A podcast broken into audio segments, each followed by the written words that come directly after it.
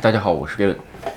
呃，东京啊，今天感染人数六百一十四人，是吧？但是呢，呃，全国的感染人数有点上升，我看一眼啊，呃，全国是感染两千四百五十七人。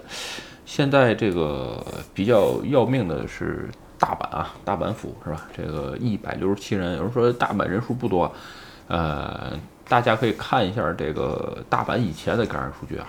这个大阪，它这个医疗的这个整个资源跟东京是不能比的，是吧？所以，呃，大阪啊，包括北海道啊等等啊，一般一百多人、两百多人的时候就已经其实到了一个警戒线。北海道现在可能还好一点，所以大阪现在就是一个不好的说法，就是有可能会不会来第五波，是吧？这个虽然第四次紧急宣言了，因为大阪这个这次没有紧急宣言，不知道现在。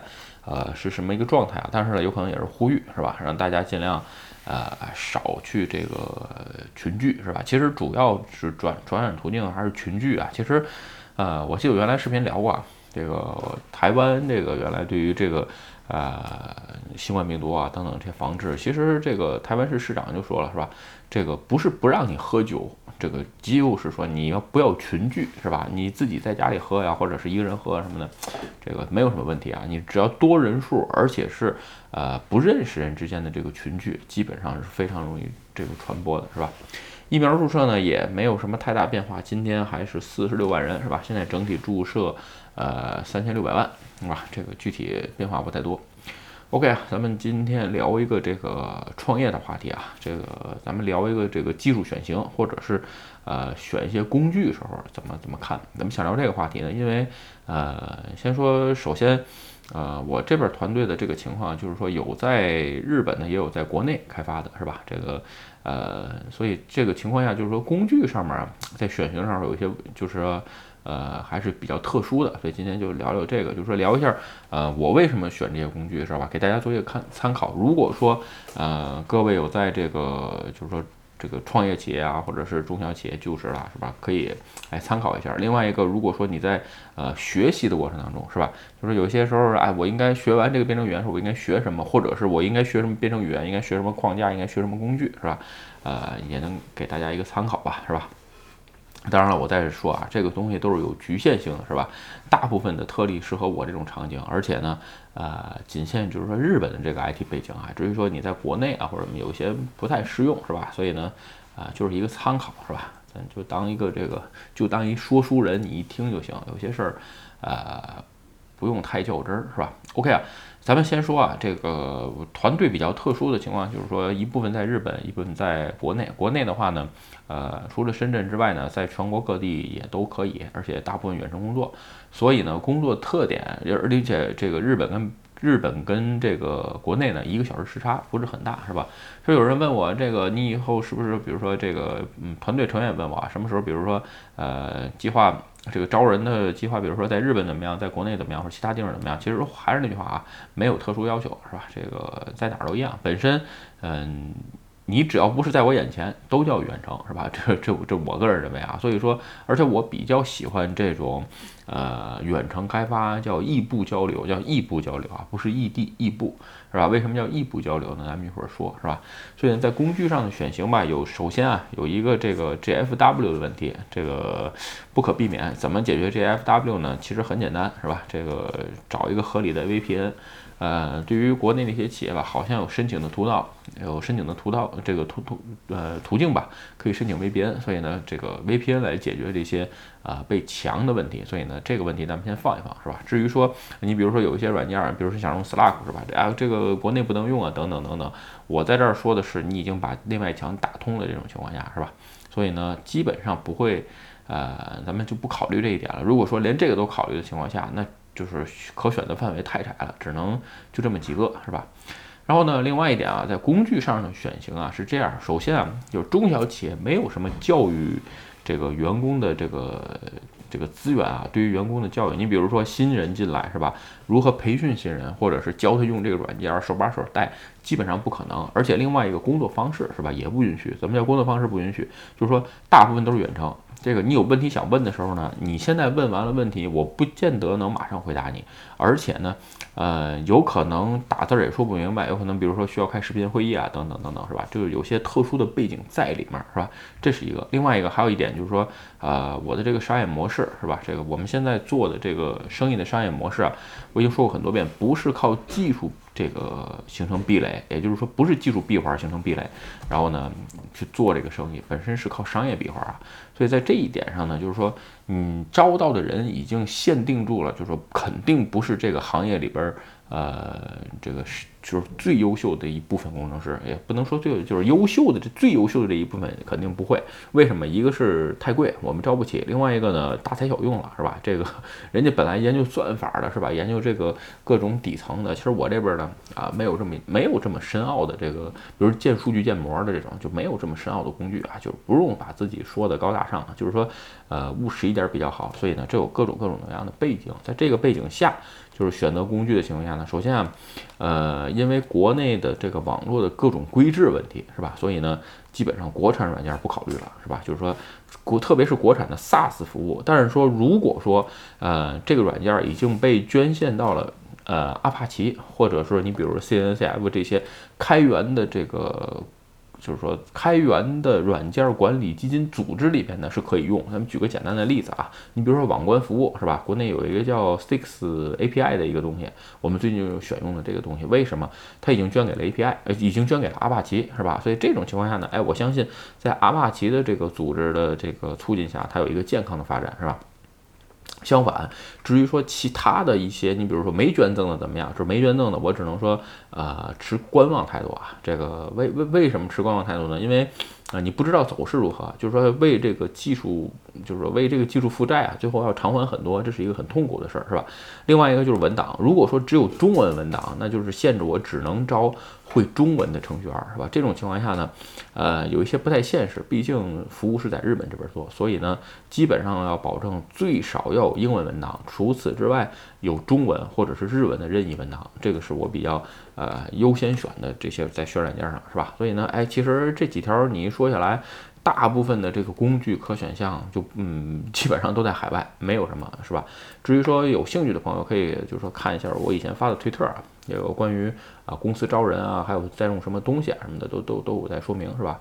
然后呢，这是软件的选项。其实，呃，软件的这个基本的方式就是说，有人问这个，就是说选问选软件怎么还这么麻烦？其实这样，因为呃，初创公司啊，我的想法是有 SaaS 的尽量用 SaaS，如果这个软件在你自己的这个产品或者是整个项目当中，它并不是一个能产生利润的部分，那就去花钱解决这个事儿。有人说这是怎么讲？你比如说啊，呃，项目管理软件是吧？比如说邮件是吧？另外一个就是说，比如代码管理软件，这些软件有 SaaS 的兼容 SaaS，包括测试是吧？比如代码质量测试啊，或者是这个呃自动测试的东西，有有这个 SaaS 的尽量用 SaaS。为什么？付钱解决，因为这些东西并不能实现，不能帮你实现你的生产力增值。所以呢，花钱是吧？把这个哎专业的事情交给专业的人去做，所以呢，可以让你的这个保持一个低成本运作，对吧？一个账户啊，一个月几千，就是一千日币吧，挑了也没多少钱，所以这是一点。相反，如果这个东西呃是能作为你生产力工具，而可以后能给你提高很大价值的情况下，是吧？这个东西要放人，不仅要放钱，而且要放人进去，专业的就是说专门的去呃维护这个东西，才是一个比较可靠的。行为是吧？然后呢，再说这个，这是软件的一个选择标准。其实吧，因为现在，呃，你除了邮件之外，代码管理、自动测试、项目管理等等等等这些东西加在一起，其实背到每一个程序员吧，大概，呃，我个人认为啊，就是说合比较合理的价格是一个月大概两万日币左右，就是一个人。无论这些人所他用的所有的软件加在一起，一个人一个月两万日元，是吧？这是我认为一个啊比较合理的，就包括邮件啊等等等等的工具，是吧？这个包括包包括一些开发工具啊，这我认为是比较合理的。所以呢，呃，至于说合人民币多少钱，好像也就一千一二吧，所以这这个价钱我觉得还是能接受啊，因为毕竟人工费嗯非常贵，而且你招这个工程师来做一些这种非生产力工具的这个开发或者制作来讲，对于本人来说也不是什么好事，这是这个。然后呢，另外一个咱们再说，再咱们就再说两点吧。第一，还剩一点啊，刚才说了这个工具啊，再再说第二点，就关于技术选型和框架。技术选型啊，其实啊也很简单，就是说呃，我现在这边主要用的是 Java，用的比较多，是吧？其实说句实话，Java 我不会写，这个一个字儿都看不懂。就是说看过 Java 那玩意儿明显不符合我的个性，是吧？这我基本上原来写 Python，后来用 Go，是吧？所以但是有人说啊，这个呃，有人问我，你没把把它想到换换掉吗？其实嗯，很简单的一句话，就算是换成 Go，我也不可能去写代码，因为什么呢？就是说大部分如果我要是专心致志的写代码的话，很多更。就是说，长远、更长期的计划，有可能是没有时间想，也看不到了，是吧？光顾眼前这摊活了，所以呢，呃，这是一个不现实的。另外一个，一旦程序慢慢大起来，我也不可能知道每一个程序的每一行代码，对吧？所以，所以这种情况下，无论选哪个语言，对于我来说没有什么太大区别。所以这种情况下怎么办？简单点说，就是说我能不能找到这个语言或者是这个开发框架当中比较适合公司现在这类项目的人就行。就是我能不能招到这类的人，这是关键。决定我能不能选这个软件。你比如说 Russell 这个语言我也不会，我也非常喜欢 Russell 是吧？也很优秀，但是写 Russell 人就不多是吧？你说我费劲巴唧我选它，完全没必要。这这个这个真是自己给自己挖坑跳是吧？至于说呃其他的呢，基本上都是大陆，就都是大陆性的大陆货的软件，没有什么非得一招先吃遍天的感觉啊。这个我认为这在整个项目当中就是说不占最重要的比重是吧？至于框架也很简单啊。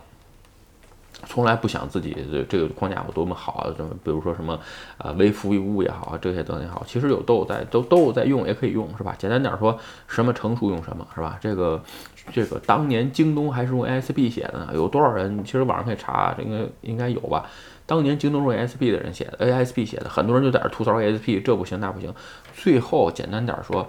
一旦这个商业模式成型了，是吧？这个资金流、现金流都正常的情况下，随时可以把 SP 换到其他的语言上面，是吧？所以这个对于整个做生意上面不太重要，特别是如果你在这个公司或者是行业当中已经胜任管理职了，是吧？这个一定不能被这个眼前的这些技术选型啊，这个这所谓什么一叶障目啊，这个被被被挡上啊，其实会涉及到你的眼界不好。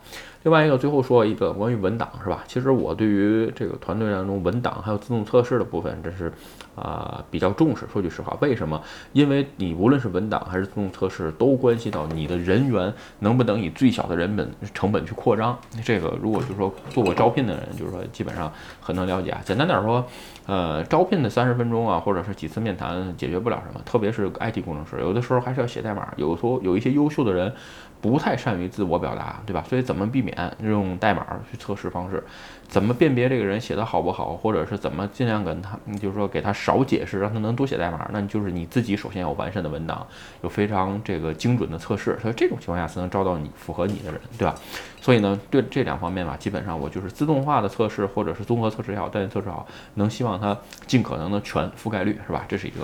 然后另外一个文档啊，文档也很简单，就是用最简单的，你比如说 Markdown 啊，或者是这个呃叫什么，Python 有一个叫啊 The Phoenix 什么那个东西，写完了之后自动生成就可以，是吧？至于说有说非技术人员怎么样，非技术人员的话能看就行。再说 Markdown 那个玩意儿，学个一天，还有谁能不会嘛，对吧？OK 啊，今天这个视频啊，咱们就聊聊这个我在碰到初创公司在技术选型啊，包括这个软件选型还有文档一方面的这个我自己的想法是吧？如果各位跟我有同样的想法，是值得大家参考的话呢，欢迎各方各位在下面留言是吧？OK，今天视频啊，咱们就聊到这儿。如果你觉得视频有意思或者对你有帮助，请你帮我点赞或者分享，也欢迎加入该文的会员频道，对我的频道多多支持。拜拜。